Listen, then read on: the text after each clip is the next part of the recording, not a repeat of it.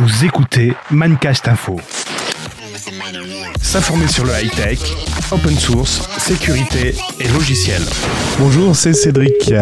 Une petite vidéo aujourd'hui pour vous montrer un petit peu ma solution Raspberry Pi. Alors ouais, c'est ma solution à moi. Enfin, je, pourrais en être très fier, mais non, c'est plus pour euh, en fait vous aider à décider et à avancer. Pourquoi pas vous construire un NAS, un NAS de A à Z avec vos petites mimines et tout ça. Vous voyez, comme ça après vous pourrez faire sapin de Noël pour Noël 2020.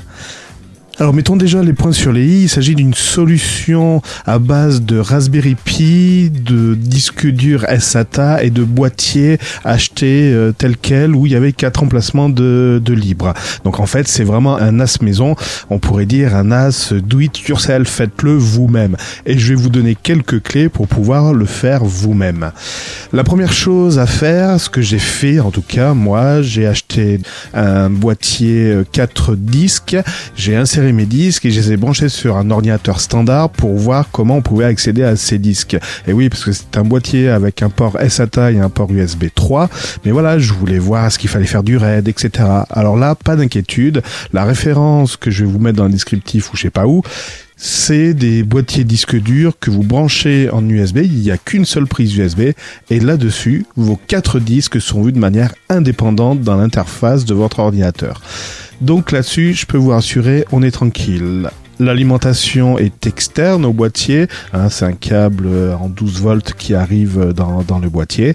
Et voilà ce que j'avais à dire à peu près pour le boîtier. Le Raspberry Pi, c'est pas plus compliqué. J'ai acheté un Raspberry Pi 4.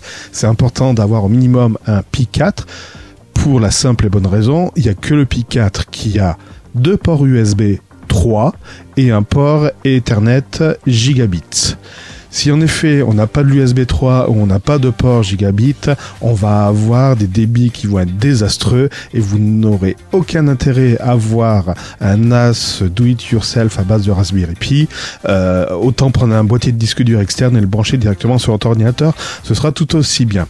Là, vous verrez, on va on va toucher du doigt quelques avantages. Mais voilà, donc j'ai acheté deux boîtiers de disque dur, forcément 8 disques durs en SATA, un Raspberry Pi 4 et un boîtier de refroidissement pour le Raspberry Pi 4. Alors étant donné que je voulais avoir une solution qui coûte, euh, alors qui coûte pas trop cher, ça c'est une chose, mais tout est relatif, mais une solution pas trop bruyante, le boîtier du Raspberry Pi 4 est passif et euh, est très efficace au niveau de dissipation de chaleur. Mais on reviendra dans une prochaine vidéo sur ben, les débits que j'atteins pour vous donner déjà envie de dire ben voilà ce que j'ai pu obtenir avec le petit montage relatif simple. Franchement, le niveau n'est pas très élevé, mais ça, c'est l'histoire d'une autre vidéo. C'était Cédric pour vous servir, je vous dis à la prochaine, bye bye. S'informer sur le high-tech, open source, sécurité et logiciel.